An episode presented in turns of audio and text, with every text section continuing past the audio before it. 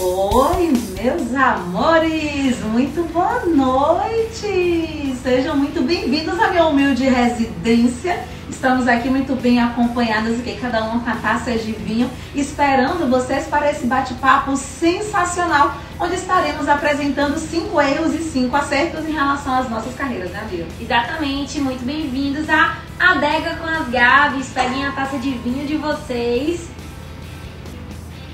e vamos bater um papo descontraído. Eu tô acompanhando os comentários aqui do meu celular. É, boa noite a todos vocês. É uma honra estar aqui na casa da minha parceira de vida, Gabi, tomando esse vinho. Pra mim já é uma coisa habitual, né? Corriqueira. Corriqueira. Mas sintam-se casa, sintam-se bem-vindos a eu falando pra, pra pessoa se sentir em casa na casa dos outros. Né? Mas casa é isso. também, amiga, da sua casa também. A ideia é que seja um bate-papo mesmo descontraído, que vocês possam realmente se sentir confortáveis para perguntar o que vocês quiserem. A ideia é que a gente possa compartilhar de forma genuína com vocês nossa trajetória. Estamos aqui confortáveis no sofá, tomando um vinho. Printem, tirem aí quem estiver tomando vinho também. Marca a gente, que a gente vai adorar saber. Sei que não é um bom dia para tomar vinho uma terça-feira, mas para a Gabriela não existe dia para tomar vinho. Qualquer dia é dia. Então- uma, uma, uma razão dessa, então, que é trazer o pessoal até aqui, poder interagir com vocês um pouquinho e dividir os nossos erros e nossos acertos, melhor ainda. Nós pensamos inicialmente, já que a live é rápida, só dura até uma hora, nós pensamos inicialmente o seguinte: trabalharmos com algumas palavras e a partir disso trazermos o nosso erro e nosso acerto. Então, o que é que a gente quer sugerir para vocês? Eu vou trazer a primeira palavra, vou dizer qual foi meu erro, qual foi meu acerto. O Gabi vai pegar essa mesma palavra, vai dizer qual foi o erro, qual foi o acerto. E vocês trarão mais quatro palavras que Gabi está acompanhando aqui no celular dela. E aí ela já vai escolher, tá bom? O que é que vocês acham? Sejam muito bem-vindos, boa noite. A galera tá chegando aqui agora, sejam bem-vindos à minha casa. Quero vocês com a taça de vinho na mão, com o suco de uva, com café, com a água, mas quero vocês com a gente, tá? E é o seguinte, gente, encham essa tela de corações, tá? Porque é assim que essa live notifica para outras pessoas que esse conteúdo aqui é interessante. E a ideia é que a gente possa encurtar o caminho de vocês, né? É muito bom a gente aprender com os erros dos outros. Eu acho que é a forma mais fácil de aprender, né? E dói menos, né? É exatamente aprender com os erros dos outros, porque você vê o que que deu certo, o que que deu errado e fala, bom, não vou por, esse caminho, eu vou. Óbvio que a trajetória e o caminho de cada um é diferente, mas é muito bacana a gente aprender com os outros, né? Então a ideia da gente estar aqui hoje é justamente essa, por isso encham essa tela de corações, não deixem essa tela sem corações em momento nenhum. Mandem, encaminhem aqui a live para pessoas que vocês acham que podem se beneficiar desse conteúdo.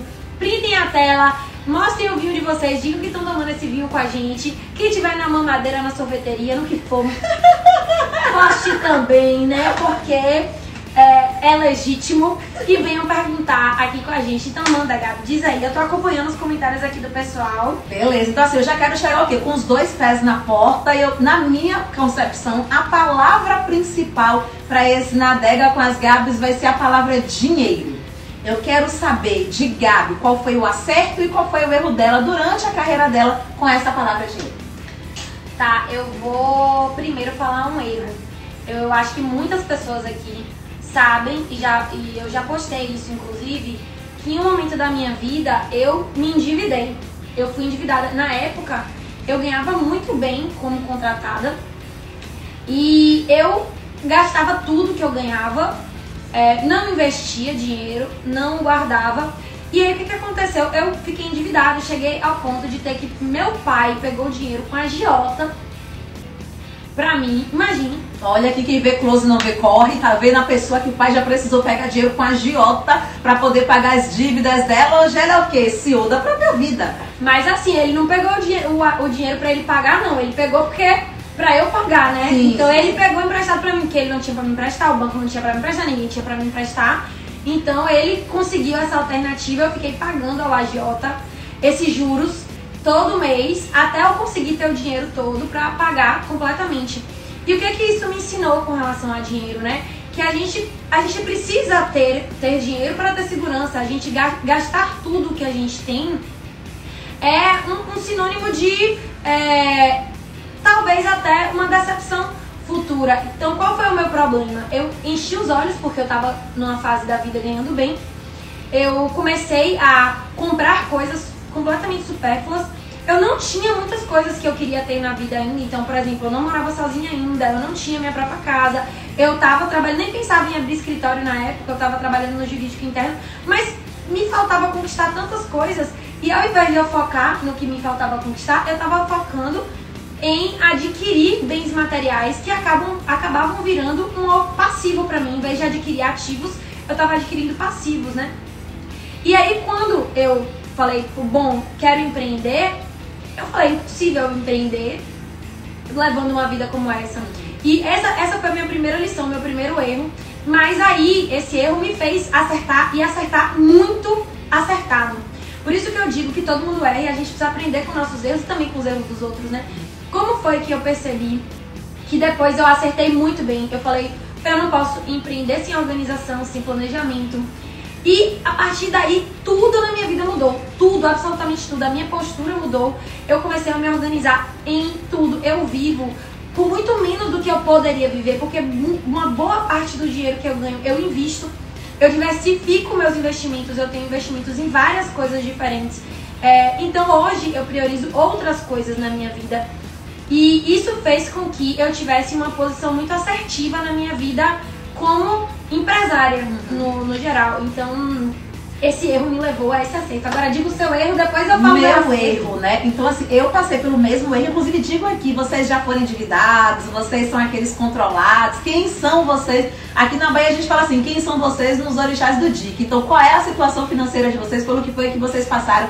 Dividam com a gente, Gabi vai estar acompanhando aqui. Eu passei pela mesma situação, eu vim de uma família, todo mundo sabe, humilde e tal. Então, é, eu convivia com pessoas que tinham muito mais dinheiro que eu. Então, na minha concepção, era aquela coisa de eu preciso parecer. Então, eu tinha, por exemplo, o cartão da Renner, da Riachuelo, da loja Marisa. Eu eu estava numa época com minha, meu corpo que eu não estava satisfeita. Então, para me sentir melhor, eu comprava muita roupa. Olha que loucura. Então, eu gastava muito mais, mas muito mais do que eu tinha.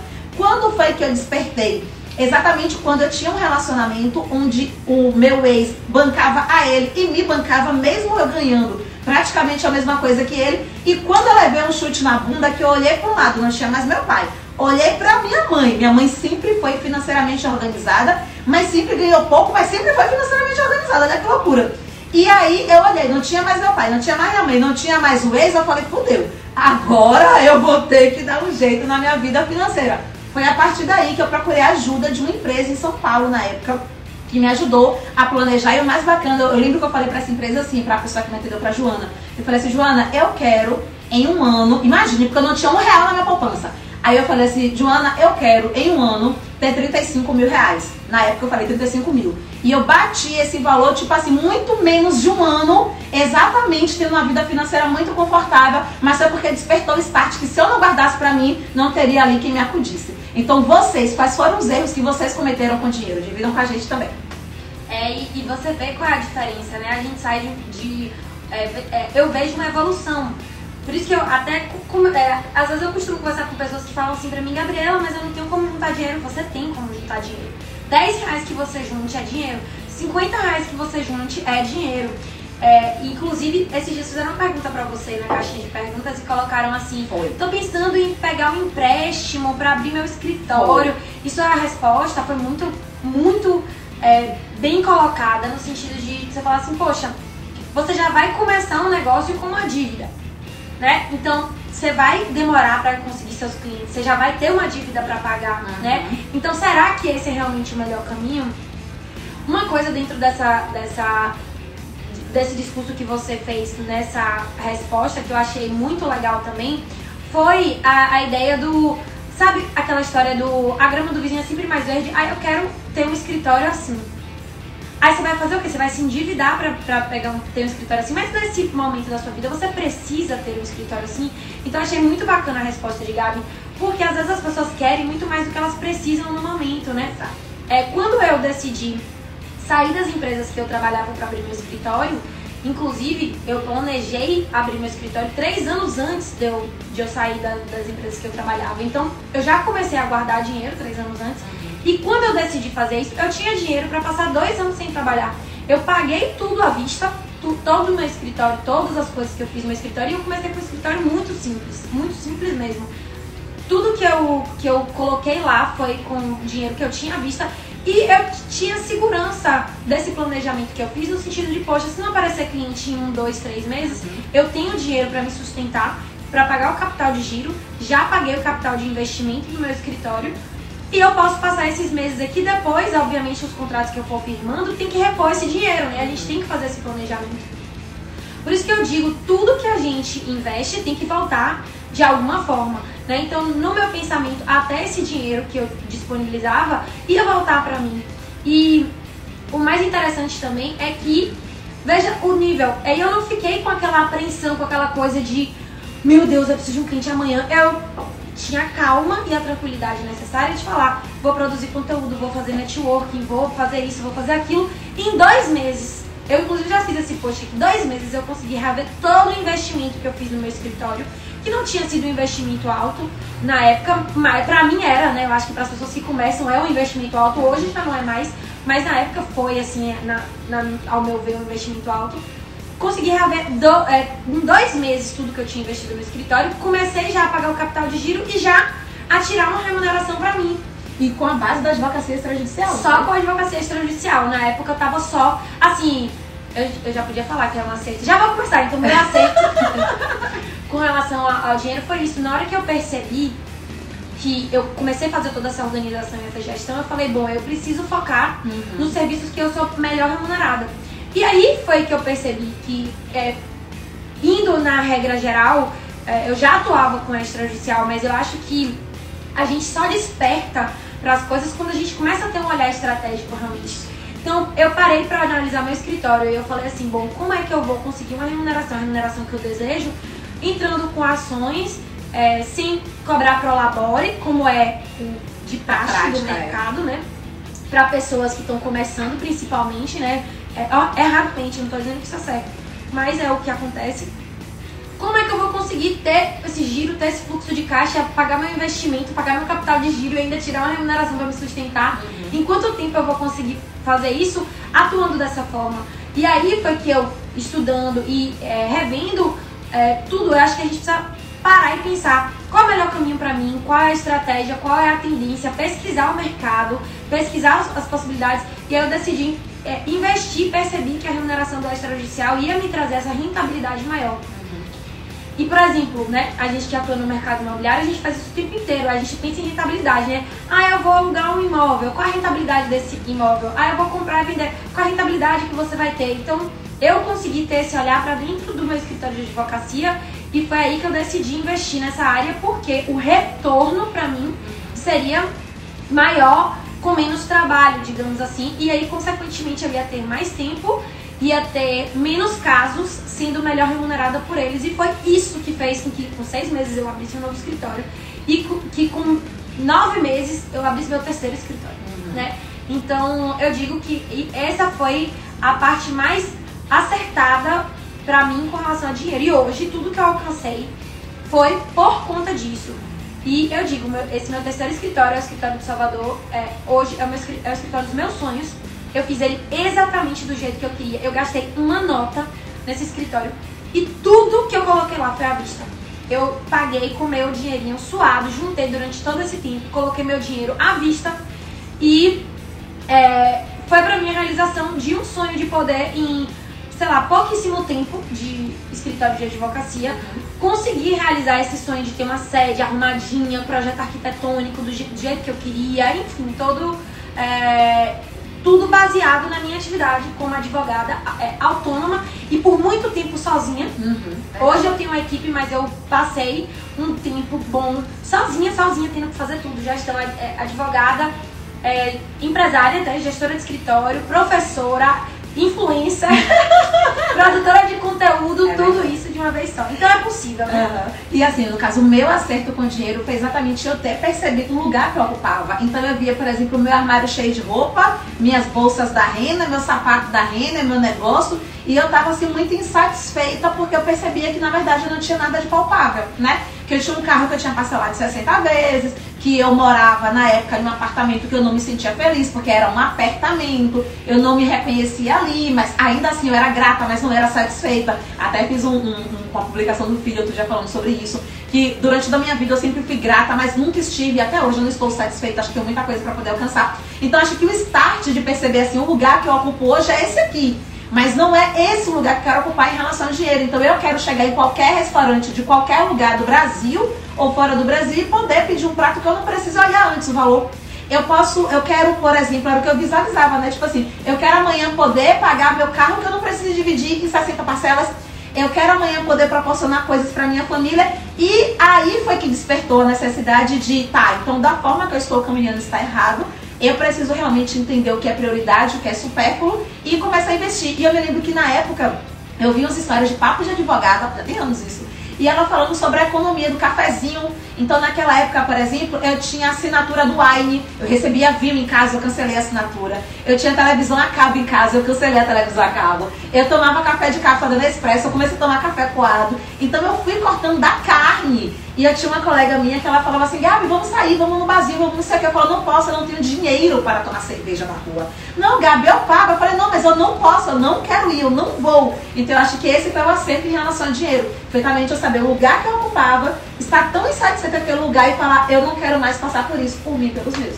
Exatamente. E tem uma coisa muito legal também, que assim, eu acho que é pra todo mundo, a gente precisa passar por uma privação, né? É. Nessa época que eu fiquei endividada, de que forma eu poderia me organizar financeiramente? Aí eu pensei, bom, eu tenho duas frentes para me organizar financeiramente. Uma, conseguindo ter uma fonte de renda extra, né? Era um ponto. E duas, diminuindo os gastos que eu já tinha. Na época, eu atuava no jurídico interno de, de uma empresa, é, né, a gente sabe muito mais do que 8 horas por dia. Então era pra mim muito difícil eu conseguir ter uma renda extra. Eu já tinha, na época eu já eu tive, muita gente sabe disso, né? Uma marca de moda fitness, uma fábrica de moda fitness, mas nessa época eu já tinha vendido essa marca de moda fitness que eu tinha. Então, era por quê? Porque eu não conseguia dar conta das duas coisas ao mesmo tempo, né? De estar no, no jurídico interno e de estar à frente de um e-commerce, de uma fábrica que tinha um e-commerce, venda física, atacado, enfim. É, e aí eu optei por seguir só esse caminho. Mas o que, que, eu, que, que me ajudou muito? Me privar de muitas coisas. Na época, eu tinha Spotify, era 15 reais. Eu cancelei meu Spotify e é, assinei o Deezer, que na, pra mim era de graça, porque eu tinha TIM. Tinha, é, pra mim também. Minha conta de telefone, que era caríssima, era um plano. Eu, eu cancelei meu, meu plano de telefone, fiz um plano controle.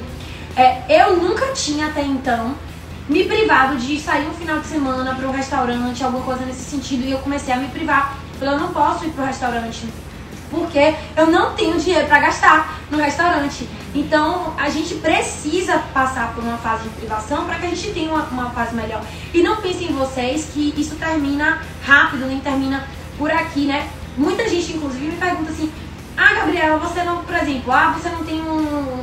Seu apartamento é alugado? Meu apartamento é alugado. Eu podia ter um apartamento meu, comprado por dia. Mas não é minha prioridade no momento, né? Então hoje a minha prioridade é estar nessa situação que eu estou em prol de tantas outras coisas. Ser então, mais ativo do que passivo. Estamos aqui para isso nessa vida, né? A galera mandou aí, agora eu digo uma outra, uma outra palavra para poder fazer aqui o bate-bola. A primeira palavra então foi dinheiro. Quero saber quem é que não está mais endividado, quem foi a pessoa que já se recuperou, quem foi que não se recuperou. Quero saber agora, digo uma outra palavra. Se vocês não mandarem outra palavra, vou pensar aqui em uma. E olha só, Lordelo está aqui e ele tá super interagindo com o pessoal aqui, viu? Falando que eu sou virginiana. Ele disse que a meta dele é sair do negativo primeiro. Ele já tá ganhando bem pra isso, isso eu garanto, tá? tá aqui. Deixe ele, deixe ele, que todo dia 10 sai um dinheirinho na minha conta. e que inclusive só tem aumentado, né, é, amiga? Não, ele só, tem aumentado. Toda hora uma proposta nova, é, pitanga, Exato, é na costela que ele vem, mas vamos é. na fé. Olha só, mandaram aqui, ó. É, vamos, vamos por partes, né? A Aline mandou aqui, escritório. Beleza. A palavra. Então vamos falar erros e acertos sobre escritório. Gabi, que não advoga mais, fale aí, Gabi, seu erro e acerto sobre escritório. Tá, o, ó, eu vou começar pelo acerto, tá? depois eu vou pro erro. Bem, o meu acerto foi o seguinte: eu entendi que para poder eu começar a advogar, como eu já era estagiária do escritório de advocacia, é, eu entendi que eu não me sentia preparada para poder sair da faculdade e montar um escritório porque eu não tinha conhecimento e não tinha dinheiro. Então, eu optei por ir para o escritório de advocacia e ficar como advogada associada, mas eu entendi desde o começo que eu tinha prazo de validade nesse escritório enquanto associada. Então, durante esse meio tempo, eu dava aula de curso técnico para corretores de imóveis, eu tinha vários clientes por fora. Às vezes, nesse escritório, inclusive, se a doutora Emília estiver me ouvindo, porque ela assiste minha live, minhas coisas, ela vai saber disso agora, tá? Eu fui advogada associada dela, não sei se ela tá aqui. Mas, durante o meu expediente no escritório, eu falava com meus coordenadores assim, Verena, é, eu vou aqui embaixo rapidinho fazer um lanche. Mentira, eu ia descer para poder pagar a hora de atendimento no escritório virtual, para poder atender o meu cliente. E aí o valor que eu recebia da hora, eu pagava o escritório virtual e descia de novo, porque ficava no prédio de cima, descia e subia para poder continuar sendo advogada associada. Mas por quê? Porque eu sempre fui o tipo de pessoa de nunca depositar os ovos em uma cesta só. Então, por exemplo, quando o escritório fechou e precisou demitir a galera, eu já tinha os meus clientes, eu dava aula para corretor de imóveis. Então, eu entendia que eu não tinha condição financeira naquele momento, que o valor que eu gastava no escritório virtual como eu cobrava todas as consultorias, se vocês terem a noção, eu pagava 25 reais por hora de atendimento no escritório virtual e eu cobrava na época 100 reais por hora de atendimento ao cliente. E isso numa realidade de 11 anos mais ou menos. Então eu recebia 100 pagava 25, ficava com 75 e voltava para o meu fixo com o do escritório que eu era associada. Então, para mim, eu acho que foi super acerto porque eu aprendi como funcionava o escritório. Então, para mim, esse foi o acerto. Agora, em relação a erro, como eu nunca montei um escritório meu, quando eu precisei assumir o concurso de cartório, eu fiz uma sociedade de fato para conseguir transferir os processos, eu acho que eu não errei em nada com o escritório, mas eu acho que eu teria errado. Por quê? Porque eu sou pessoa que eu sou sem planejamento, eu sou a pessoa que eu não, eu não, não, não sei fazer planilha, embora isso tenha sido resolvido, que agora eu contratei uma pessoa que vai me auxiliar nisso. Então, com certeza, eu teria metido os pés pelas mãos, porque eu não sou uma boa gestora, por exemplo. Perfeito. Gente, eu queria aproveitar e lembrar para vocês que a gente está com o curso de advocacia extrajudicial 2.0 com as inscrições abertas, né? Então tem muita gente aqui só aproveitando rapidinho, o tema da live não é esse, viu? Fiquem aí. É, mas para lembrar para vocês que tem link tanto na minha bio quanto na bio de Gabi. E tem desconto hoje, né? É, até R$23,59 tem 100 reais de desconto, tá? Rapidinho, só pra gente fazer essa interseção. E agora eu vou dizer meu eu e meu acerto com relação ao escritório. É, então, meu erro com relação ao escritório. Não, eu vou dizer, vou dizer primeiro meu acerto, tá? É, eu, eu acho que eu fa, é, faço duas coisas muito certas no escritório, eu, no meu balanço, assim. A primeira coisa muito certa no escritório é a organização. Eu sou muito organizada no sentido da gestão do escritório. Eu entendo que o meu escritório funciona como se uma empresa fosse. E eu tudo que eu faço dentro do meu escritório tem uma gestão muito grande por trás. Eu tenho metas, dentro do meu escritório, eu tenho submetas, eu tenho metas minhas, eu tenho metas para as pessoas que é, estão no escritório comigo, eu tenho metas de contratos, eu tenho metas de encerramento. Então, isso para mim é muito bem planejado. Eu tenho metas de faturamento, metas que dependem de mim, metas que dependem de outras pessoas. Isso é muito legal. Um outro acerto é que eu optei no escritório por é, compor uma equipe, né? E, e dentro dessa composição de equipe, é, eu gosto muito de dizer que as pessoas que estão lá comigo, elas têm toda a oportunidade do mundo.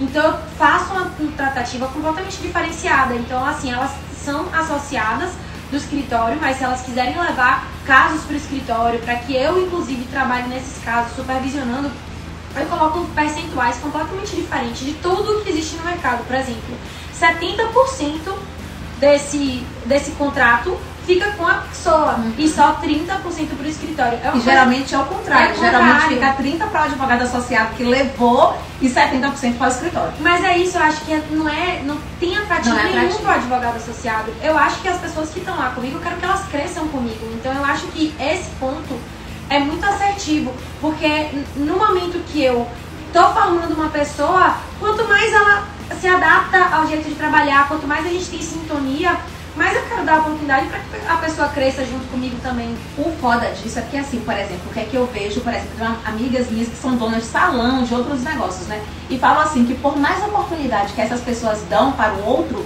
o outro ele não consegue enxergar muitas vezes com oportunidade, porque tem uma crença limitante, uma cabeça pequena, acha que está enriquecendo o olho do dono. E aí, nenhuma oportunidade dessa, onde você transfere 70% e só fica com 30%, Se não quer crescer, pai, é porque realmente não quer crescer nessa vida. É, mas veja só, é porque às vezes a mentalidade das pessoas é, é, é um pouco diferente. Eu vejo, por exemplo, o, o associado hoje, ele prefere ter uma remuneração fixa maior do que ter um percentual maior, mas ele pode ganhar muito mais com um percentual maior. E eu, inclusive, da participo as meninas do escritório em tudo. Eu explico ó, por que, que eu precifico assim, o que está por trás de cada uma das coisas que eu faço aqui. Eu explico a gestão, eu explico coisas que no escritório normal, com certeza elas não iam participar nem entender. Então eu quero ser uma espécie de mentora mesmo para a carreira delas. Fique elas lá no escritório, ou caso elas decidam alçar aí os próprios voos delas, eu vou ficar muito orgulhosa com relação a isso também. Mas eu acho que vale muito a pena a gente mostrar esse, esse lado. Um escritório que já está montado, que uma grana para ser investido, que tem software, que tem estagiário, que tem advogado júnior, coordenador, localização, tudo. Que a pessoa pode utilizar tudo, inclusive a minha expertise no direito imobiliário para um caso e ainda ficar com 70%, ou seja, é. 30%, é, digamos, basicamente para essa gestão. A ideia é estimular realmente a pessoa a fazer novos contratos. Porque eu digo, inclusive, para ela o seguinte: olha, eu não tenho intenção nenhuma de explorar a mão de obra de ninguém. Eu quero que vocês cresçam. Agora, vocês precisam entender que todos os contratos que tem no escritório hoje fui eu que fechei. Uhum. Né? Então, é, vocês, enquanto não tem um, um contrato que trazem, pra mim vocês é, não trazem nenhuma renda extra. Tudo é eu que fechei, estou repassando pra vocês. Eu fechei, estou repassando pra vocês. Como é que vocês vão conseguir ter uma remuneração significativa na vida, dentro de qualquer escritório na vida, se vocês é, conseguirem seus clientes próprios? E é isso que eu digo. Tem gente que assiste a gente que, ah, quer, tô abrindo meu próprio escritório. Você precisa conquistar seu cliente. Estou ainda como associado, conquiste seu cliente autônomo ou faça uma proposta para o escritório que você atua para que você possa estar lá nesse escritório e ter um percentual diferenciado, trazendo clientes também, porque você leva esse cliente para a expertise do escritório, todo mundo sai ganhando no final das contas, né? E esse então eu acho que foi um que é um acerto ter essa gestão de equipe e ter esse planejamento. Agora, um erro que eu não sei se, se é bem um erro, né? Mas eu nunca tive experiência dentro de um escritório de advocacia. É, o meu primeiro estágio no segundo semestre da faculdade foi um escritório de advocacia, mas no segundo semestre da faculdade eu não tinha a menor noção de ver como é que funcionava o escritório, né? É, entender como é que era a prática dele no dia a dia. Então, depois disso, eu já comecei a estagiar no jurídico interno de empresas, assistente, advogada, trabalhei no jurídico interno de empresas até abrir meu próprio escritório. Então, qual era a minha visão? Eu tinha a visão de contratante de escritório de advocacia, porque eu era jurídico interno e contratava. Então eu sabia que, que um cliente extremamente exigente esperava de um escritório de advocacia. Mas eu não sabia como é que lá dentro as coisas funcionavam, entendeu? Então assim, como é que a gestão, divisão de honorários, é, parcerias. É, então eu não, quando eu decidi abrir meu escritório, eu podia muito bem falar assim, não, eu vou ter uma experiência aqui. Sim. Vou para um escritório para eu ver como é que essas coisas funcionam e depois eu abri o meu. Então, eu não sei se foi bem um erro, mas eu poderia ter feito isso. Acho que teria é, facilitado um pouco a minha vida. Mas, ao contrário disso, o que, é que eu resolvi fazer? Eu resolvi investir em cursos, mentoria, capacitação, coisas que me dessem esse essa expertise. Essa segurança, né, para poder Isso. você abrir o seu, né? É, então eu vou falar de um erro assim que eu não cometi, mas que eu vi que boa parte das pessoas que trabalhavam comigo no escritório, eles cometiam eles entendiam que eles eram advogados associados e eles se comportavam como se advogados associados fossem. E eu, foi um erro, por exemplo, que eu não cometi. Eu era o tipo de pessoa que quando eu tinha ideia, eu batia a porta da sócia e falava assim, doutora Emília, eu quero dar uma ideia aqui, sabe? Eu era a pessoa que eu falava assim, quando eu fui, quando eu fui trocada para a área imobiliária, porque eu pedi, eu fui a pessoa que sem ninguém pedir, eu revisei todos os contratos de honorários dos clientes da área imobiliária. E aí eu revisei e falei assim, Mira, desculpa, eu sei que não é da minha alçada, a senhora não pediu para poder fazer isso, mas eu tô verificando aqui, por exemplo, que tal e tal cliente está sem reajustar o valor dos honorários há 5 anos, há 7 anos. Então eles estão com o valor completamente defasado. Fiz uma conta aqui de atualização de acordo com o contrato que foi feito. Olha a diferença que vocês estariam ganhando. Como era uma área muito pequena, os sócios se preocupavam que era contencioso de volume, com é, clientes muito grandes, então eles não, eles não se ligaram nisso. Quando eu fiz isso, obviamente que eles falaram assim, poxa, a Gabriela tá aqui o quê? Para somar. Então eu acho que um erro que muitos advogados associados fazem é que eles entendem que eles são só mais um advogado associado. E o que me espanta é que muitos desses advogados que se comportam somente como mais um ali no meio da multidão, eles exigem né, exigem que eles sejam tratados de uma forma especial, porque é o alecrim dourado, porque ele está achando que, que deveria ter mais oportunidades, porque ele deve estar tá achando que o sócio deveria permitir não sei o quê. Aí muitos, por exemplo, desistem da advocacia associada, que não tem problema nenhum você ser advogado associado, porque eles ficam esperando algo, mas eles não dão em contrapartida o mínimo que se esperaria enquanto um advogado contratante daquele advogado contratado, basicamente. É, eu acho que tem duas coisas que eu gosto muito de falar com relação a isso, que é o seguinte, eu acho que uma das, é, já falando aqui um, um acerto que eu acho que eu tive na minha carreira, com certeza eu sempre fiz muito mais do que esperavam de mim. É. Então eu sempre dei muito mais de mim. E não era por querer fazer mais, é porque eu sabia que fazendo mais eu estaria tendo mais experiência. Uhum. Eu estaria ganhando, né? Então, isso foi uma coisa que sempre aconteceu na minha carreira. Eu, quando eu, eu queria alguma coisa, eu não cumpria ali, ah, vou cumprir meu horário, eu vou fazer só o que me pediram para fazer. Eu vou, porque eu sabia que fazendo mais, além da, daquela pessoa poder me dar mais oportunidades, é, ver Te aquilo indicar. ali. Exatamente. Ela com certeza estaria ali também eu estaria aprendendo muito ali, né? Amiga, um dos seus melhores contratos hoje foi exatamente de um local que você passou, não é isso? Uhum. Ou seja, ela passou, na época você passou como estagiária ou como advogada? Como advogada. Ela passou como advogada e hoje ela, com o próprio escritório dela, ela recebeu esse puta contrato exatamente por quê? Porque a pessoa já sabia, já conhecia ela desde a época que ela era advogada associada e percebeu que o comportamento dela não era o comportamento de advogada era associada. Não, era interna, advogada advogada é, jurídica interna e percebeu que ela não tinha aquele comportamento limitante. Então, o que a gente quer até aproveitar para trazer o gancho para você é: se você espera ser muito bem sucedido, se você espera alcançar alguma coisa, entenda, não é fazendo o que todo mundo faz. E pegando o gancho também, esse escritório que eu, eu trabalhava como advogada associada, numa realidade de mais ou menos é, 11 anos, 10 anos, que foi logo quando eu saí da graduação, eles começaram a implantar dentro do escritório produção de conteúdo. E todo mundo ficava assim, ai, que saco ter que produzir conteúdo. Só que lá, quanto mais conteúdo você produzia para o blog dele, tinha um negócio, um grupo chamado Task Force. E aí o meu, o meu Task Force era coordenadora da parte de construção civil. Então eu estudava muito o mercado imobiliário, eu produzia muito conteúdo para blog, eu estava estudando aquilo, eu me empenhava muito. E quanto mais pontos você fazia, você ganhava prêmios. Então você ganhava, por exemplo, de uma realidade de 10, 11 anos, eu ganhei três vezes com acompanhantes, que eu levei, eu paguei o de minha mãe, mas levei o meu irmão também, é, porque ele era meu acompanhante, no caso, jantar no boi preto. O boi preto, tipo assim, o rodízio era 150 reais. Em uma realidade de 10 anos, era caro pra caramba. Era o que hoje equivaleria, por exemplo, em um rodízio, aos 500 conto. E eu ganhava todos os meses premiações. Era livro, era passeio, era salão de beleza. Por quê? Porque eu fazia. E o mais engraçado, pasme, os meus colegas me criticavam. Gabriela é perua do Task Force. Sabe? Tipo assim, Gabriela não sei o quê, porque ela tá fazendo. Só Gabriela gosta disso. Naquela oportunidade, eu fui aprovada para poder ser do jurídico interno de uma incorporadora aqui. Acho que é incorporadora construtora concreta, aqui em Salvador. E no escritório eu ganhava R$ 1.500, certo? É, fiz o processo seletivo da concreta, eu fui aprovada, queriam me contratar. Na concreta eu seria advogada seletista e ia receber dois mil reais. Certeza absoluta que várias pessoas teriam ido para concreta. Por 500 reais a mais, não sei o que e tal, eu, melhor concreta. Aquele ali é muito incerto e eu não fui. Eu indiquei uma amiga minha, Graça, que ocupou o lugar por oito anos e passou, obviamente, acho que uns oito anos da vida dela, recebendo 2.000, 2.200, 2.300, 2.400, 2.500. Mas eu vou trazendo isso para vocês, vocês perceberem o seguinte. Primeiro ponto, é, diante de algo que eu percebi que poderia agregar valor para minha vida profissional, eu não me comportei como a grande maioria que me criticava. Eu comecei com a produção de conteúdo há 10 anos. E isso hoje abriu as portas também para várias coisas. Primeiro ponto.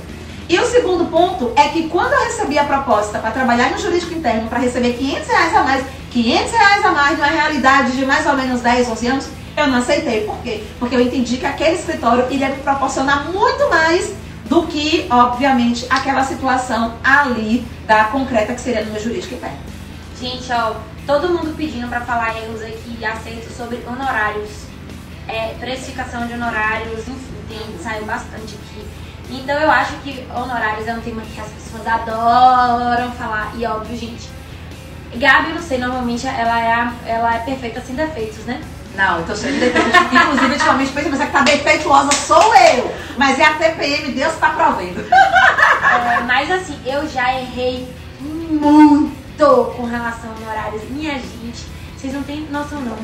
Eu tenho um processo de hoje, hoje, pra estar em cima da minha mesa no escritório. Que eu firmei o contrato há milhões de anos atrás e eu cobrei 500 reais. 500 reais. Eu não fazia ideia de como cobrar. Eu não sabia. Na época eu trabalhava no jurídico interno, advogava como advogada autônoma. Um processo extremamente complexo que eu peguei subestabelecido. Meu Deus do céu, nunca mais eu pego um processo subestabelecido.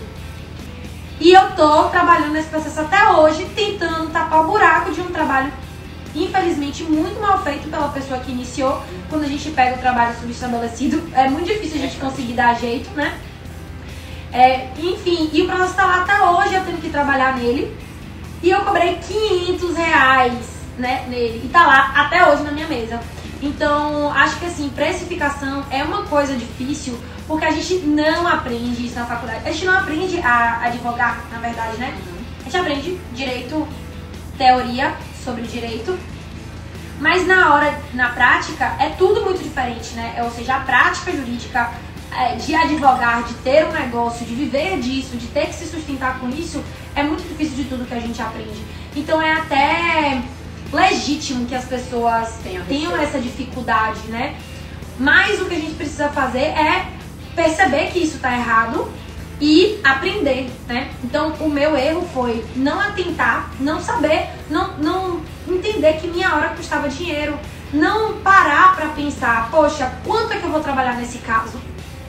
E simplesmente fazer aquele pegar com medo de perder, porque era alguma coisa, ah, querendo ou não, é qualquer dinheiro. Gente, eu tô pagando para trabalhar nesse processo, né? Um processo que não tem o menor futuro, que eu tô tentando tapar o sol com a peneira, digamos assim. Porque se eu tivesse eu feito desde o início, teria sido outra coisa, outra tese, outro, enfim. É, mas vejam só, então acho que esse foi um erro muito grande, que desde o início, e eu acho que é um erro que todo mundo comete, não saber quanto vale a sua hora, não saber calcular o valor dela. Por isso que eu faço questão de em todo curso nosso é, dar uma aula de precificação. Porque é o que eu faço hoje, é, é a forma que eu uso no meu escritório para precificar o, o meu serviço, tudo que está lá no escritório. Eu tenho uma, uma planilha da, da minha precificação. E hoje dá muito certo, mas já deu muito errado. E esse errado podia ter me levado ao fracasso, né? É, eu cometi alguns erros também, porque eu chutava valores, né? Enquanto a Gabriela é a pessoa que tem planilha, não sei o que, as metas 20, eu chutava valores. Eu não tive, na época, a sorte de ter Gabriela para poder me ensinar como é que se precificava no negócio, né? Então, assim, eu já cometi, por exemplo, erros de cobrar muito barato, mas eu acho que um erro, assim, que mais me traumatizou, que inclusive foi o que me motivou a fazer o curso de contrato de honorários, foi o primeiro curso online que eu lancei, acho que foi em 2017, 2017 para 2018, mais ou menos. O primeiro curso online que eu lancei exatamente por conta desse trauma que eu tive. Porque é, eu, na época, advogava muito para quem estava adquirindo imóvel. E eu tive uma cliente minha, Emanuele, que ela tinha comprado imóvel, que tinha corrido atrás na entrega do imóvel. E aí o Tribunal de Estado da Bahia entendia que no ato da atraso da entrega do imóvel, iria ocorrer ali o congelamento do INCC. Depois o tribunal mudou de ideia e começou a entender que não poderia ocorrer o congelamento do INCC, que o valor deveria ser atualizado. Enfim, o entendimento do tribunal mudou no decorrer do processo. Quando eu fiz o meu contrato de honorários, tipo assim, eu cobrei na época R$ 1.500, chutei, tá? R$ 1.500, pronto. E aí eu tinha cobrado 30% em cima do que ela iria receber a título de sentença no final do processo. Só que aí eu não atentei que no meio do caminho poderia ocorrer um acordo. E foi exatamente o que aconteceu. Foi feito um acordo extrajudicial e ela não recebeu nada no acordo extrajudicial. O que aconteceu, na verdade, foi uma compensação. Então, eles congelaram o INCC dela e aquilo gerou a ela uma economia tipo de 20 mil, 30 mil reais, não me lembro exatamente quanto na época. Só que aí depois eu falei, caramba, era para poder ter colocado uma cláusula de que eu iria receber 20 ou 30% em cima do proveito econômico dela. Porque se fosse em cima do proveito econômico, eu receberia em grau de sentença, em grau de acordo, inclusive em uma situação que ela não precisaria pagar. E aí eu falei, merda. Aí foi isso que me motivou a lançar o primeiro curso online, que aí eu montei todo o curso de proposta de honorários e contrato de honorários para poder falar assim, não cometa os mesmos erros que eu. e sabe o que, que eu vejo hoje? toda hora acontece uma coisa no meu escritório que eu aumento uma cláusula no meu contrato de honorários. Uhum.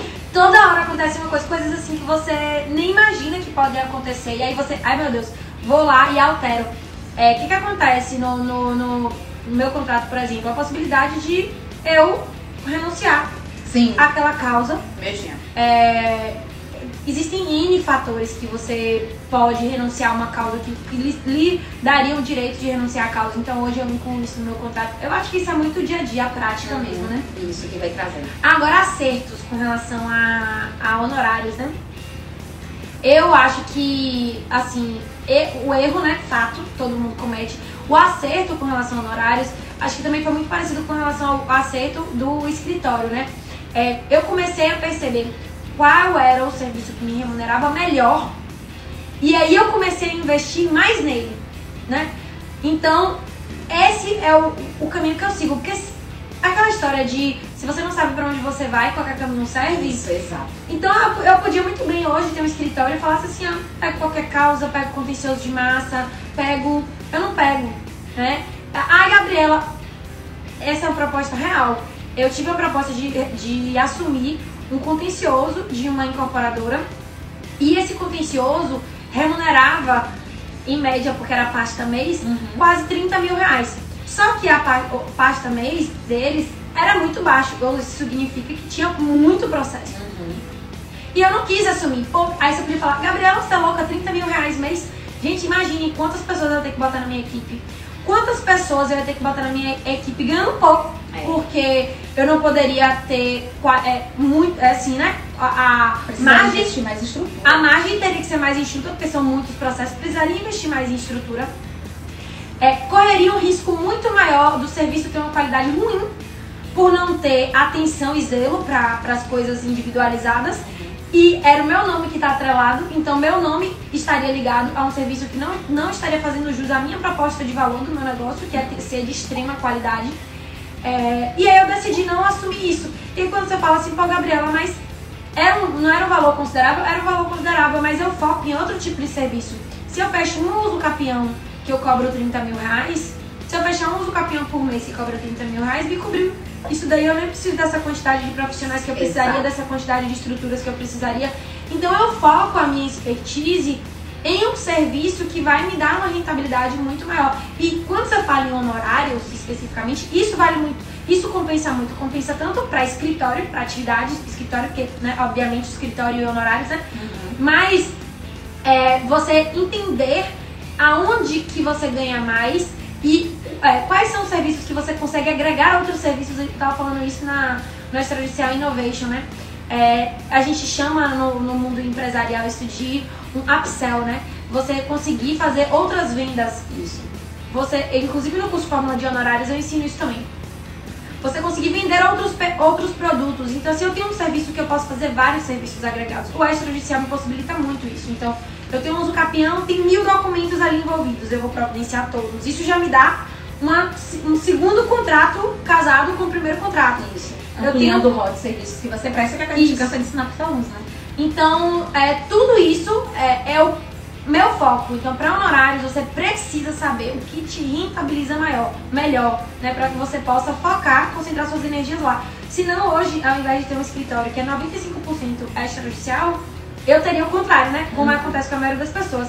Eles não têm rentabilidade nenhuma trabalhando no êxito Exato. é, então tá com aquele bolo de coisa trabalhando sem parar, uma confusão, a pessoa sem qualidade de vida, tendo que ter uma gestão absurda, é, completamente assoberbado sem ganhar dinheiro, porque ele tá focando a energia dele no lugar errado. Ele pensa, ah, vou ter mais processo, mais processo, mais processo, mais processo, que não lhe remunera nada, que você não sabe quando é que você vai receber. Você se enche de trabalho e tá ganhando, como diz Gabi, zero reais. É, e assim, o mais surreal é isso, que eu acho que cabe a expertise, né? De pensar assim, é, vou focar naquilo que hoje vai me trazer uma qualidade financeira maior. E aí você pode pensar, por exemplo, ah, mas Gabriela Macedo deu dois passos para trás, três passos para trás, porque ela não aceitou receber 30 mil fixo. É aquela cabeça realmente do seletista, da pessoa limitada, da crença limitante, né? De não, eu prefiro segurar os 30 mil reais por mês do que investir, por exemplo, em serviços que não vão demandar tanto tempo, tanta dedicação, tanta estrutura e que me remunerarão melhor se for contabilizar o tempo que você vai gastar, até porque eram todos processos judiciais, era contencioso de volume, ia depender aí do judiciário, ia depender de assinatura de alvará, ia depender de audiência, ia depender de acordo, ia depender de um monte de trabalho administrativo. É, o ato de você dar um passo para trás, para você pegar o impulso para dar outros para frente, pô, caramba, velho isso eu acho que é o despertar, inclusive, para que você se enxergue como vencedor. Porque quando você começa a despertar para isso, você fala: não, não é esse o lugar que eu quero ocupar. Eu entendi que eu mereço um lugar de destaque. E aí eu canso de falar isso também, que quando eu comecei minha carreira acadêmica, eu recebia 8 reais por hora aula para dar curso técnico pra, curso para técnico de corretor de imóveis. E eu era advogada, 2010. Eu era advogada especialista em direito imobiliário. E eu me lembro que minha mãe falou pra mim, tipo assim, filha, mas só oito reais? E eu falei assim, não, mãe, eu vou pegar. Na época eu peguei, tipo assim, quatro turmas em um semestre, no semestre seguinte, sete turmas. No outro, eu tive um semestre que eu tinha oito turmas, que era o maior curso para corretor de imóveis daqui de Salvador. E aí eu me lembro que eu falei assim, não, eu quero isso. Por quê? Porque eu entendo que eu vou começar a fazer o network com essa galera. Porque eles são meus potenciais clientes. Então, enxerguem na vida profissional de vocês quantas vezes vocês estão dando passo para trás. Não desanime no passo para trás, porque o passo para trás é o que vai te dar impulso para vocês chegar para frente. Exatamente. É, tem gente perguntando aqui, olha só, qual o horário do curso de advocacia extrajudicial? É, Adriana tem todas as informações no link que está no perfil da gente no meio de Gabi, tem todas as informações do curso. O curso é gravado, ele está sendo gravado, né? E a primeira aula vai lá dia 9, vocês podem assistir em qualquer horário, mas a gente tem algumas masterclasses ao vivo. Essas uma master... vez por mês. Uma vez por mês, essas masterclasses vão acontecer às 19 horas, mas para os alunos da turma 10, eles, é, essas aulas vão ficar gravadas também para quem não puder participar ao vivo, lá disponíveis no portal do aluno, tá? Aí, deixa eu só responder aqui, que Karina perguntou uma coisa que eu acho interessante. Gabi Macedo, quando você percebeu que era a hora de ter mais pessoas na sua equipe do escritório? Acho que as pessoas têm muito. É, elas, elas têm muito essa dificuldade, essa dúvida, né? Vejam só, desde que eu abri meu primeiro escritório, eu comecei a procurar um estagiário. Por dois motivos. Um, vocês sabem que eu sempre gostei de ensinar. então, é, ser, ensinar, ser professora, tá muito no meu DNA mesmo, eu gosto disso. E eu acho que pra gente crescer, a gente precisa delegar. Você passando uma, um serviço para alguém, pode ser o serviço mínimo, né? Para a pessoa vai ser um aprendizado. E para você, você vai tirar aquilo ali da sua responsabilidade, digamos, né? Mas da, do seu tempo para poder assumir outra coisa. Você só consegue assumir coisas maiores quando você vai passando as coisas menores. Então isso sempre foi uma cultura para mim. Como eu trabalhei muito tempo no, no corporativo, em empresas, eu via muito isso lá nas empresas. Então a cultura é essa. Você não consegue subir se você continuar a vida inteira centralizando, se você continuar a vida inteira querendo fazer tudo, tu tem coisas que você precisa delegar. Então, logo que eu abri meu primeiro escritório, é, eu queria, mas lá em Tapetinga tem uma dificuldade muito grande e eu acho que tem universidade do interior que deve, deve ter isso também. Porque lá não tem faculdade de Direito, né? Uhum. Então as faculdades de Direitos ficam em Vitória da Conquista. Que Aí é um eu, pouquinho longe. Que é um pouquinho longe. Aí eu tive um pouco de dificuldade, mas quando eu abri meu escritório em Vitória da Conquista, eu contratei uma estagiária lá. Mas aí o que, que eu fiz, gente? Na época, eu não tinha dinheiro para pagar advogados associados, mas eu fiz parcerias. Então, mesmo assim, eu cresci a equipe, digamos assim, só que ao invés de ter associados, eu tinha parceiros. Então, em Tapetinga eu tinha um advogado parceiro, em Conquista eu tinha uma advogada parceira, aqui em Salvador eu tinha outra advogada parceira. As demandas aqui de Salvador, quando eu precisava diligenciar, essa advogada parceira fazia para mim, os de Tapetinga, de Conquista. E assim a gente ia fazendo divisão de honorários. É, então eu não tinha que ficar pagando fixo para ninguém, mas eu tinha essa rede. Eu percebi que eu precisava crescer. Eita, meu negócio aqui. Meu... É um ponto. é o ponto, né? Não, gente, é só fone. E eu, eu, eu percebi aqui em Salvador que eu precisava é, aumentar a equipe quando eu tava firmando mais contratos, mais contratos, mais contratos é, eu precisava ter tempo para prospectar, porque no, no, escritório de advocacia, eu digo, dono do escritório não é para ficar dentro do escritório, né? É a gente precisa ficar fora, eu preciso estar fazendo networking, eu preciso estar. Quem que fecha o contrato? Quem é o que leva o contrato para dentro do escritório? Então eu precisava de pessoas me ajudando no técnico, né? Na produção, para eu estar tendo tempo de sair e fechar mais contratos e fazer networking e conseguir novos, novos caminhos. Então foi mais ou menos por aí. Só que hoje no meu escritório, absolutamente tudo passa por mim. É por isso que o conceito de escritório boutique, né? É meu nome na porta. Eu não posso deixar que uma coisa saia com uma qualidade que não condiz com o que eu prezo, né? Então, é, as, as meninas que, que atuam lá no escritório comigo, elas são incríveis, sensacionais, a qualidade delas é impecável, muito boas mesmo, é, e elas me ajudam muito. E eu também aprendo muito com elas, eu acho isso muito legal também. Eu aprendo com elas, tem uma coisa nova que elas já fizeram, que eu não fiz, ou que elas sabem fazer diferente. Então a gente consegue crescer junto, sabe? Não é só eu que tô lá ensinando, uhum. né? Eu tô aprendendo é muito troca, também, né? é uma troca. Agora, esse negócio de delegar é muito bacana, que eu também aprendi muito com você esse negócio de delegar, né? Das coisas chegarem pra mim e a gente entender que a gente precisa... Só que a gente precisou ser muito centralizadora durante uma época para depois a gente aprender que se a gente não delegasse, a gente não iria crescer, né? Eu acho que a vida profissional é muito isso. No início da sua carreira, certamente você vai precisar centralizar, vai ter todo um nível de desgaste aí, de, né, de, de, de, de cansaço meio sobre-humano mesmo, assim. Mas com o tempo você percebe que quando as coisas estão caminhando, se você não delega, consequentemente você não cresce. Então, assim, pegando o gancho de passar lá no cartório, se minha funcionária chega pra mim, Gabriela, tem um não sei o que, não sei o quezinho para poder fazer no sistema e tal. Como é que faz? Aí eu falei, entre em contato com o servidor. Gabriela, Lordelo chega para mim e fala, Gabriela tem que botar um vídeo, não sei o que, não sei o que, eu, eu toma aqui meu Anidesk e conecte no meu computador.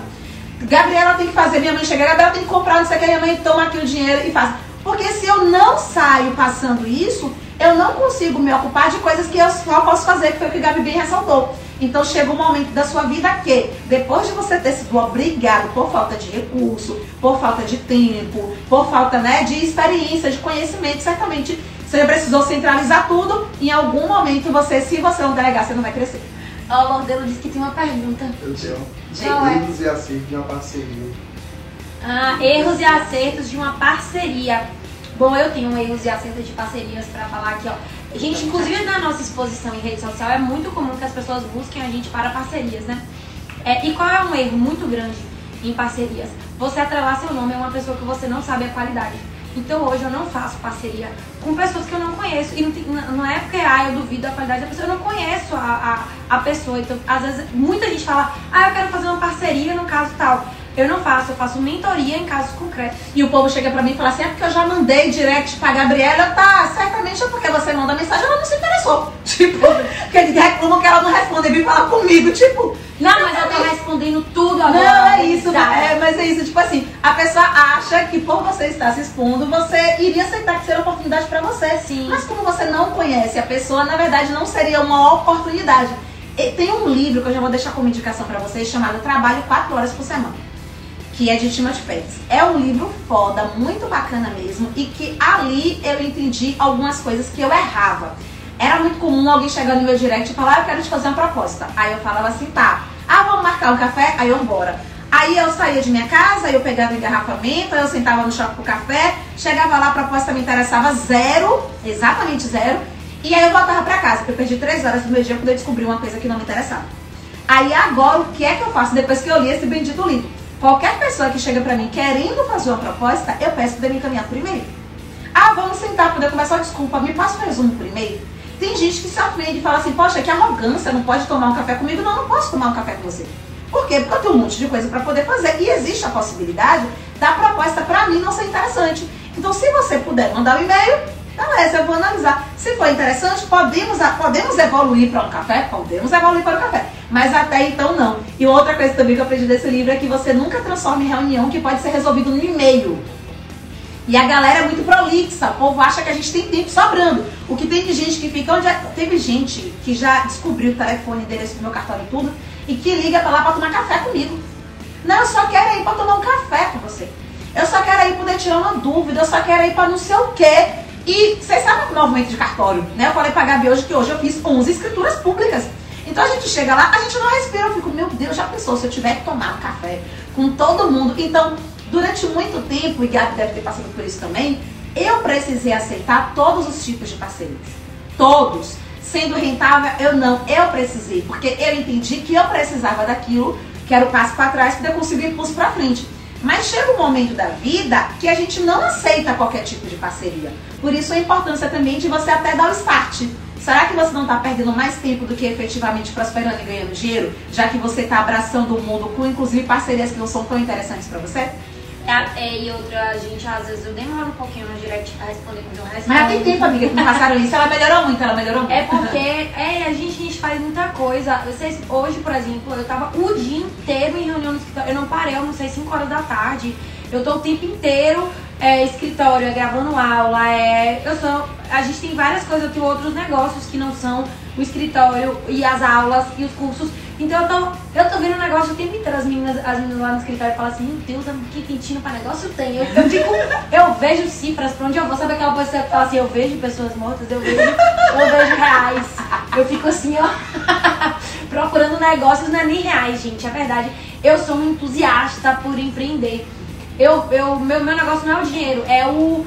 Poxa, tem uma oportunidade de um negócio aqui, massa, que vai ser legal. Eu, eu Acho que a adrenalina é, também é o prazer exatamente. de fazer uma coisa que gosta. Né? Exatamente. Né? Então, assim, é, é muito difícil pra, pra mim estar. É, e é, entendam, é muito difícil mesmo estar aqui nas redes sociais, exige uma dedicação muito grande. É. é então, às vezes eu passava o dia todo e não dava pra responder direct. Mas voltando ao erro aqui da parceria. Hoje eu respondi 150. Imagine. E, e, assim, a gente e entenda, e responder 150 quer dizer que a gente demandou muito tempo para poder retribuir as mensagens que a gente recebeu. Tipo, responder 150, você falar assim, meu Deus, eu, eu tive que me esforçar muito para poder conseguir fazer isso. Mas que no final das contas não é um esforço, viu, gente? É porque assim, a gente ama, ama receber não, mas é, as mensagens. É, é porque é da aula também, é, é um esforço tempo, desgraçado, é. mas faz eu perder o, né, a celulite, é. o negócio. Nem todo é esforço é tempo. é ruim, não, mas é porque realmente demanda energia, né? É, é muito tempo e às vezes não, o tempo da gente é escasso, né? Trabalho, escritório, é isso, aquilo, enfim erros em parcerias. Então, assim, você atrelar o seu nome a uma pessoa que você não conhece, que você não sabe a qualidade. Imagine uma parceria, por exemplo, num processo. É, seja uma demanda extrajudicial ou uma demanda judicial, imagine que o seu parceiro que faz o contato com o cliente, ele some até os seus, o contrato de honorários ele tem que ser muito bem pensado e o contrato de parceria que você faz com o seu parceiro. Porque tem um parceiro que desenvolve a técnica, o outro que tem um contato com o cliente. Como é que fica a porcentagem nisso, né? Você não no sabe, curso de fórmula de honorários, inclusive, tem uma aula que fala sobre isso, é, né? Exatamente. Fala sobre como fazer contratos de parceria. Isso, e então eu acho que é um erro muito grande das pessoas simplesmente quererem a parceria, é. mas não procurarem saber, poxa, quem é o parceiro. Então esse é um erro muito grande. É, hoje, eu tenho parcerias hoje com a, a, alguns advogados. Tenho uma parceria com Carla, que é. foi é, nossa aluna do curso de extrajudicial, nossa aluna do curso de imobiliário. imobiliário e ela é uma das minhas grandes parceiras. Carla, é, ela firma contratos incríveis e todos e os contratos são dela e ela traz pra mim pra, pra gente é, dividir a parte técnica, né? Mas ela firma o contrato e traz. Então, assim, é muito boa a parceria que eu tenho com ela. E outra coisa, parceria, gente, só é bom quando as duas pessoas ganham. Entende? Tipo assim, se tem uma pessoa que está ganhando mais e uma que está ganhando menos, isso não é parceria. Isso pode ter outro, mas não é parceria. Porque parceria é importante que tenha o ganha-ganha. Então, assim, um exemplo, às vezes você acha que você tem um puta caso que você vai levar para alguém. Só que para aquela pessoa, tipo assim, aquele caso que chegou é só mais um caso. Então, nesse esquema, seria uma parceria? Não, para ele, nesse esquema, para Deus, não seria uma parceria. Ou alguém que acha que meio que tá fazendo um favor, tipo assim, não, poxa, mas faça não sei o quê. Ah, não, para mim, por exemplo, hoje não dá para poder fazer. Poxa, mas seria uma boa parceria. Então, a parceria ela precisa ser analisada para que você veja se realmente faz sentido fazer a parceria. Perfeito, Gabi falou tudo. Então, muitas, muitas pessoas, elas vêm lhe propor uma parceria achando que a parceria é interessante para você. Mas ela mas não é. Não ser. Também não tem nada errado em você ajustar a parceria, em fazer uma contraproposta de parceria, mas desde que você conheça essa pessoa, a técnica dessa pessoa e tudo mais. É, um acerto com relação à parceria, é, eu acho que é você acertar exatamente em profissionais que lhe agreguem e que lhe tragam outras coisas, que você possa crescer junto. Que complemente, né? Exatamente. Então, por exemplo, que eu, hoje eu e a a gente brinca, a gente fala, ah, nós somos sócias, não. É, mas a gente não tem uma sociedade constituída de direito, digamos é. assim. Mas nós somos parceiras, nós, dentro dos nossos cursos, nós somos coprodutoras dos cursos. Enfim. Temos empresas, na verdade, que eu tenho uma empresa, ela tem a empresa dela. Mas, no final das contas, se você pensar, o que a gente tem na vida é uma parceria. É, a gente não tem nada que vincule as Gabs. Juridicamente falando. Nem, e nem em tudo, assim, todos os produtos, as não, Gabs, não. as Gabs, as Gabs, os cursos. Mas a gente fez isso na vida porque a gente percebeu que nossos perfis eles se complementam. Então isso é uma parceria. Então é uma parceria que não tem a ver é, necessariamente com o escritório de advocacia, uhum. mas é uma parceria muito bacana. E aí outra coisa que eu digo que é muito assertiva também com relação a parcerias é o seguinte, você firmar parcerias com pessoas de outros nichos que não são, por exemplo, advogados. E aí eu não tô falando em pessoas que vão captar clientes pra você, de jeito nenhum, pelo amor de Deus, que isso não é permitido pela, pelo Código de Ética da OAB. Mas o que eu tô querendo dizer é o seguinte, por exemplo, eu tenho clientes investidores imobiliários que eu estou constituindo patrimoniais para eles, né? Faço estudo da patrimonial e aí eu fiz uma, uma estreitei uma parceria com Tati, que é corretora da Sete Imobiliária, tá aqui no Instagram, já fez live comigo para que eu pudesse apresentar um portfólio de um produto que ela tem, que é qualificado para investidores, que é muito perfil do, dos, meus, dos meus clientes que estão investindo, para que eu apresentasse para eles esse portfólio. Por quê? O que, que acontece? Para mim, eu, eu não estou apresentando como corretora de imóveis, eu não ganho comissão, eu não ganho nada. Mas o que, é que eu consigo fazer ali naquele momento? É o portfólio, na verdade, com análise jurídica é, sobre... é, aquela análise de viabilidade do negócio dele. É o seguinte, olha Gabriela, eu quero é, investir no mercado imobiliário. Aí eles me contratam para fazer um estudo da patrimonial, mas eles só vão constituir a patrimonial se entenderem que o negócio é viável. Seria como uma due diligence, na verdade, para poder verificar se existe uma viabilidade para aquisição daquele. É, na verdade não. É uma, o estudo da patrimonial é a parte tributária, societária, qual é o tipo empresarial, é se para o negócio que a pessoa quer vale mais a pena ela ter uma empresa, duas empresas, uhum. é qual, qual seria o lucro da pessoa, qual a intenção de investimento dela, porque às vezes é melhor uma rentabilidade na pessoa física do que na pessoa jurídica, depender do valor que você vai ter de rentabilidade, enfim, e tudo isso. Então a gente eu faço lá um estudo baseado em casa, cada caso, a intenção da pessoa. Só que o que acontece? A pessoa quer investir, beleza, tem um parecer, já fiz, já ganhei pelo parecer. Só que eu posso fechar outro, outro contato, que é para constituir a patrimonial. E aí, nesse contrato, como é que a pessoa vai entender assim, poxa, eu realmente tenho produtos para investir no mercado imobiliário?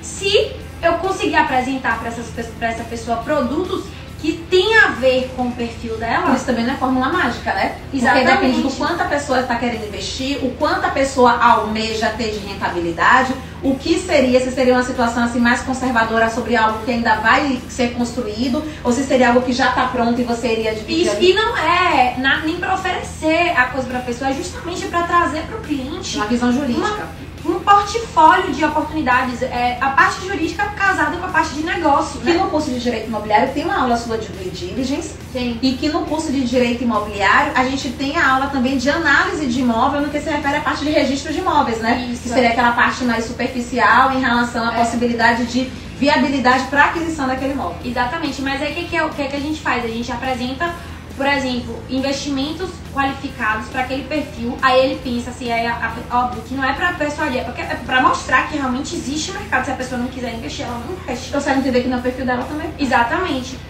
É, e aí o que, que, que a pessoa faz? Ela já vê ali, ela fala, poxa, realmente é muito factível, é viável, é o que eu quero, é o meu produto, então eu vou constituir a patrimonial e já vou investir nesse produto imobiliário aqui, que já não é mais comigo. Só, eu só fiz o que? Mostrar para a pessoa que existe mercado para o que ela quer. Até porque ela tem que fazer conta também, né? A poder saber assim, tá, esse nível de investimento vai me gerar isso de rentabilidade e que se eu fizer isso aqui, ah, mas quanto é que eu vou gastar para poder constituir essa patrimonial? Né? Quantas pessoas estarão participando daquela patrimonial? Então tudo isso é uma análise. Só que é isso, você só desperta para essas possibilidades quando existem pessoas que estão dividindo as suas respectivas experiências, que é uma coisa que a gente sempre bate na tecla, de forma genuína. Tipo, Gabi terminou de dividir com vocês aqui um serviço que ela abriu o portfólio agora para poder começar a apresentar. Beleza. Durante o Innovation 360 vemos várias dicas de como é que vocês podem ganhar dinheiro sem depender do judiciário. Gabriela, isso acontece em todos os cursos? Óbvio que não. Porque existe, infelizmente, na área acadêmica aí, toda uma reserva de conhecimento onde o povo só quer guardar o conhecimento para si foda-se aí, não quer que você ganhe dinheiro, acha que você, na verdade, é uma pessoa que está ali para poder ser o concorrente dele. Enquanto Gabi, inclusive, no Innovation, falou sobre uma situação de LGPD, onde ela falou, eu estou abrindo frente no meu escritório.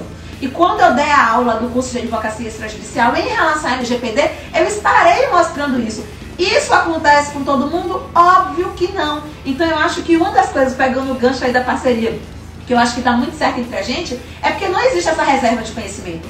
Qualquer bate-papo com a gente vai ser um bate-papo tão rico, bate-papo, tem problema de curso, mas um bate-papo tão rico que se você tiver a inteligência de anotar, pegar os insights, as dicas e aplicar, eu não duvido que daqui a pouco vai ter muita gente ganhando muito mais dinheiro que a gente, né? Porque, a, a- diferente da gente, a gente não teve quem chegasse pra gente e desse esses insights, essas dicas, a gente que se ferrasse nessa vida, né? Mas, quando vocês ouvem isso, você, poxa, dá pra poder ganhar dinheiro com isso aqui. E eu me lembro quando a gente começou a parceria do curso de advocacia extrajudicial, que foi nosso primeiro produ- produto juntas, a gente falou assim, nosso objetivo é transformar vidas. E pra gente não faz sentido dividir conteúdo, gastar agora uma hora de nossa noite, uma hora e meia, pra poder estarmos aqui, se não for pra poder impactar e transformar a vida de vocês. Inclusive, eu me lembro perfeitamente, gente, quando a gente teve essa ideia do extrajudicial, que foi assim, é, a gente pensava muito. A ensinar o quê, né? Vamos ensinar o que a gente sabe, que a gente só vai ensinar o que a gente sabe, né? Gabi já dava aula em graduação. De Fui novo, eu, fui eu, fui eu.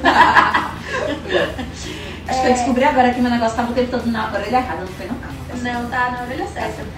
De novo, Vai, vai. Eu queria que isso fosse um ponto, porque eu me senti muito chique, mas tem um homem falando aqui. Mas é porque é um fone, gente. Sim.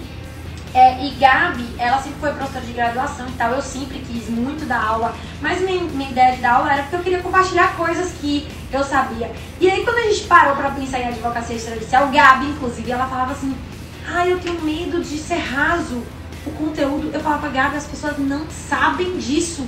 Porque aquela história do que é óbvio pra gente e a gente É. não é óbvio para outras pessoas. Então, aí ela, ah, mas é, mas um tabelionato de nós. E daqui a pouco quando a gente foi destrinchando, destrinchando, entrando nas coisas e as pessoas, meu Deus! Todo mundo Como é que eu nunca aprendi isso? Como é que eu nunca vi isso? Como é que eu não ganhava dinheiro dessa forma? E a gente falou, bom, é genuinamente só compartilhar o que a gente faz, o que a gente sabe, e que muitas vezes a gente pode pensar que hoje é muito óbvio pra gente, porque é o que a gente faz da nossa vida, mas pra quantas mil pessoas não é? Então, se a gente ganha, é, ganha dinheiro efetivamente com isso, a gente não só ganha dinheiro, mas se a gente vê um propósito né, nesse tipo de advocacia, se a gente vê qualidade de vida, rentabilidade, se a gente vê várias outras coisas, é, eu quero compartilhar com outras pessoas também que podem encontrar um propósito dentro disso, sabe? Eu acho que isso foi o mais bacana e a gente conseguiu fazer um, um match bem legal aí nesse, nessa ideia do, do extrajudicial. E é basicamente isso, é tentar mostrar pra vocês o que que a gente fez na nossa vida, né? E essa live hoje de 5 erros e 5 acertos também é muito pra isso, é pra mostrar pra vocês que nós, assim como vocês, passamos por tudo que vocês estão passando, que vocês já passaram, porque é super normal, o que é importante é que a gente tenha planejamento, organização, que a gente tenha visão, estratégia, né? meta, Levante a bunda da cadeira, vai e faça, que a gente execute, porque não tem fórmula mágica para nada, nem a gente ensina fórmula mágica pra ninguém Deus é é, que as pessoas têm que levantar a bunda da cadeira e fazer, né?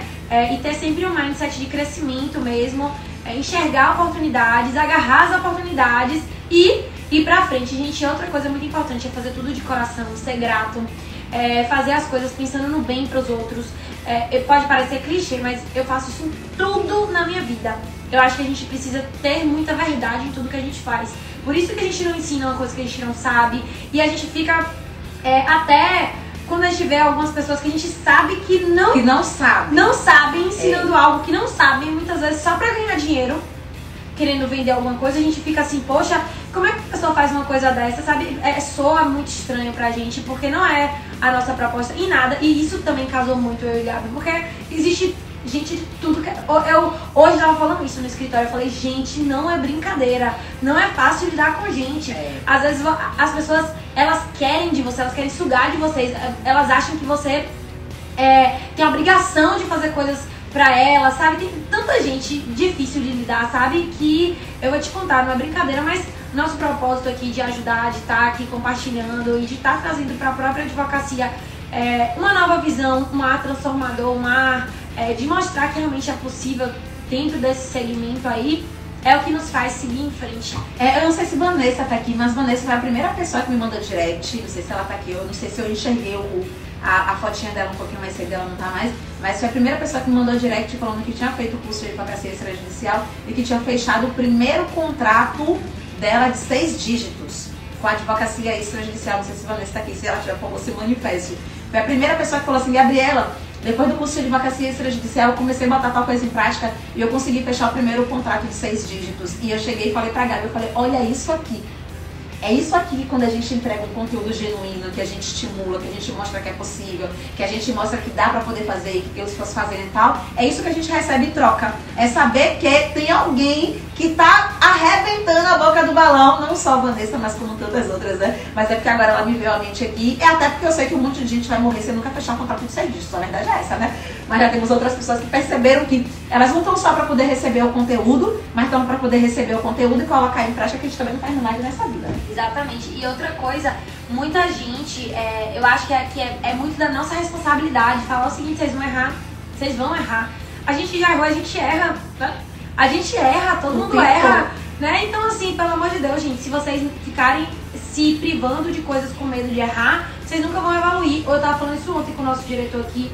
A gente quase pica a mão nele várias vezes, porque quando ele começou com a gente, ele tava começando, a gente sabia disso que ele tava começando. Ele errou algumas vezes e ele fala, qual é o principal? Ele fez passar muita raiva, muita raiva. Mas ele assumiu o erro dele, ele fez o quê? Vou melhorar. E hoje, tá. Inclusive ontem ele teve tocar de zero erro.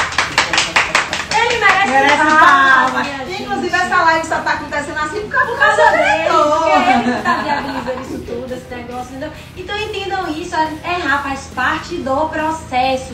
Nós estamos aqui o tempo inteiro mostrando que é- são erros e acertos, todo mundo vai errar. Primeiro caso que você vai pegar, você vai ter dificuldade. Provavelmente você vai cobrar errado, mas depois você vai cobrar certo. Mas, assim, é esse. Mas eu acho que o principal é assim, que você tenha a concepção de que você vai errar, mas que você se prepare para não cometer o erro. E não tente encurtar caminho. Não tente encurtar caminho. Nada me revolta mais na vida quando eu recebo de. Eu não respondo. Não tem que me façam responder. Hoje eu recebi um direct que eu automaticamente excluí. Se a pessoa estiver aqui, ela vai saber que eu tô falando com ela. Eu automaticamente excluí, eu nem respondi. A pessoa falou assim: Oi, Gabriela, e aí, tudo bem? Terminei de. Eu já comprei o seu curso de advocacia extrajudicial e eu vi que tem um módulo que fala sobre o uso capião extrajudicial. Mas eu tenho urgência porque eu terminei de receber um cliente, eu preciso dar um retorno pra ele. Será que tem como você me explicar? No meu direct, velho. Existe um módulo foda de uso capião extrajudicial. Com mais de quatro horas de aula. não, mas se parar pra poder pensar, só são quatro horas. Não, é isso que eu tô falando, mas o que, que a pessoa acha que no direct Ah, é que eu você vou. vai conseguir um texto? Não, a pessoa acha que eu vou parar o meu dia, que é muito pouca coisa pra poder fazer, para encurtar o caminho dela. Sendo que a gente. Quando, você lembra quantos eventos de, de uso capião extrajudicial a gente fez em 2019? Maria, nem já perdi minha A gente ia pra tantos que o povo no direct falava assim: vocês não cansam de ir pra evento de uso capião extrajudicial, não? Porque acho que foram pelo menos uns 10. E a gente aprendendo, aprendendo, E gente- comprando livro e. E se dedicando, eu lembro que eu cheguei no Juiz Brasil com o Gabi, e no Juiz Pódio, e a gente comprou um monte de livro falando sobre os campeões extrajudiciais e tal. E eu fiquei puta, tipo assim, eu peguei, printei e botei no nosso grupo. Eu falei, olha isso aqui. A pessoa realmente acha que eu vou parar tudo que eu tô fazendo agora para resumir o que temos em uma aula de quatro horas no direct dela. Então, assim, nós temos pessoas que têm realmente condutas de vencedores. Nós temos essas pessoas. Porque se eu fosse essa pessoa no sequinzinho, eu teria parado hoje, quatro horas do meu dia, ou eu iria acordar amanhã, quatro da manhã, se eu não tivesse tempo, para ficar de quatro às oito aprendendo, para passar para o meu cliente a melhor informação. Mas no sequinzinho veio onde? Veio no meu direct. Sorte dela que eu nem respondi, botei lá É porque tem gente que quer ir pelo caminho mais fácil. A encurtar, gente. É. Essa ó, é sério, eu não conheço uma pessoa nessa vida, uma pessoa que tenha vencido. Tô sendo muito sincera com vocês. Eu falo, quando eu dou meu chicote em vocês, é pra poder falar assim, acordem, porque às vezes são condutas de vocês que estão atrasando o crescimento de vocês. E, e eu não ganho um real. Porque se ela pegar as quatro horas agora, né? E ela fala, poxa, Gabriela, ela realmente tem razão, não sei o quê. E ela pega agora as quatro horas dela e ela assiste essa aula e ela cobra ali 11 mil, 12 mil, 15 mil, 20 mil, 30 mil, ou 100 mil, como o Gabi cobrou pelos campeões dela mais cara. O dinheiro é dela, brother. O dinheiro, o sucesso, o, o- a visibilidade é dela. Então, quando ela pensa que eu posso fazer isso, ou que alguém, ou que qualquer colega pode fazer isso, eu acho que é uma conta de tão perdedor, mas de tão perdedor. Mas olha, calma, isso, calma, não é que é conta de perdedor, todo mundo erra, né? Essa Não, pessoa pode melhorar. Pode, é isso, mas eu acho que se a pessoa ela propaga isso, porque se eu respondo hoje, ela vai fazer a mesma coisa daqui a 15 dias. Não, perfeito, mas é, é- isso aqui é importante, que Gabi fala isso o tempo inteiro, ela fala isso no direct dela. Não é pra que vocês entendam que essa pessoa é um perdedor, ela vai ser um perdedor pro resto da vida, não. Só se ela continuar com essa Se ela continuar com essa conduta, é, o momento dela perceber que ela poderia ir por outro caminho, sabe? Que eu acho que é, é muito legal as pessoas perceberem que existem outros caminhos, sabe? E que o caminho mais curto não necessariamente é o melhor. Mas a gente fez questão de, durante essa live aqui, mostrar pra vocês que nós cometemos muitos e muitos erros, né? Talvez esse a gente não tenha cometido, né? De ficar querendo o negócio pronto. Nunca, a gente nunca cheguei direto de ninguém pra poder tirar dúvida. É, e sempre, a gente sempre estudou muito, muito, muito para as coisas que a gente quis. Mas galera, é isso, não tem receita de bolo não. É se esforçar muito, é se dedicar muito, é tentar enxergar tudo com estratégia, com planejamento, que vocês vão longe. Diga, Lodelo. Daí eu ia falar que no YouTube tem muito material de vocês. do Instagram, É, é verdade. Ó, tem, se vocês olharem nossos IGTVs, é, tá gratuito lá o negócio. Se você for lá no blog, seujuridicoimobiliário.com, tá gratuito o negócio. Se você for no, no YouTube, tanto do Gabriela Macedo quanto do seu jurídico imobiliário, tá gratuito o negócio. Velho, é só você querer. E o ato de querer realmente não é tentar encurtar caminho, porque se você continuar com sua crença limitante de encurtar caminho para toda a sua vida, você vai se ferrar muito. A Juliana falou aqui, eu fiz o curso de advocacia extrajudicial e cresci muito profissionalmente, principalmente em oferecer serviços adicionais e melhores honorários. Juliana, já quero te ver no nosso time de faixas pretas desse ano, É viu? verdade. É, esse ano a gente vai ter evento Faixas Pretas para eleger novas, novas não, né? É, as novas, mas que vão fazer parte do grupo das Faixas Pretas que a gente já tem. É, e é um prazer enorme, é, é isso, sabe? Eu, eu digo o seguinte, que minha meta de vida é que meus alunos, as pessoas que trabalham comigo, sejam melhores que eu, Claro. né? Eu digo às meninas lá no escritório, eu quero ver o nome de vocês aqui nessa porta. Uhum. Eu não tenho vaidade Tipo nenhuma de querer que o negócio seja meu. Eu quero dividir, eu acho que dividir é crescer e a ideia da gente é essa, sabe? Fazer uma coisa realmente genuína de coração. Gente, é isso. Foi um prazer enorme estar com vocês aqui nessa live hoje. Já passamos até da hora, eu preciso voltar pra casa pra dormir, porque meu Uber Lordelo É. ainda vai ter que desarmar É as coisas aqui pra me levar pra casa. E é, eu acho que vocês, com isso daqui, puderam ter um pouco de acesso aqui à nossa experiência e perceber que nossa vida é assim como a de vocês. Eu espero ter, poder ter contribuído um pouquinho aqui, Gabi, também. é, com a trajetória de vocês, para que vocês entendam como é que vocês conseguem encurtar os caminhos. Se vocês gostaram dessa live, vai, você vai salvar, não, né? não vou não. Vai sim. Não, não vou não. Vai Eu sim. falei que era vivo, não vou salvar nada de live, não. Deixa eu falar um negócio. é, eu falei, não vou deixar gravado, eu avisei. É, e outra coisa, falar, o que é que eu desejo do coração é o seguinte: que vocês tenham condutas que sejam muito próximas daquilo que vocês almejam para a vida. Então, se vocês almejam o céu, se preparem para alcançar o céu. Sabe? Se vocês almejam o extraordinário, se vocês almejam uma, uma situação financeira tranquila, se vocês almejam uma, uma sei lá, velho, uma- um reconhecimento, uma visibilidade, tenham condutas semelhantes. Nunca tenham condutas contraditórias, tá? Tentar encurtar caminho para poder conseguir as coisas vai trazer muito mais frustração do que efetivamente o que você pensa que você vai alcançar. É isso aí, galera. Pra quem tiver interesse, lembro que o curso de Advocacia Extrajudicial 2.0 tá com as inscrições abertas e que só hoje tem desconto de 100 reais. Amanhã não tem mais, tá? Então a gente quis deixar aí esse desconto pra vocês hoje como uma forma de presente também de começar aí 2021 é diferente. Lembrando que só, só essa turma vai ter acesso ao curso de advocacia extrajudicial 1.0 e o 2.0 também. Se vocês quiserem se inscrever e garantir esse desconto, o link tá na nossa bio. E a partir de amanhã ele já vai valer normal aí. Eu espero ter todos vocês no nosso time da- do extrajudicial para fazerem a diferença, transformarem inovarem na advocacia, independentemente de qual área você atua no direito.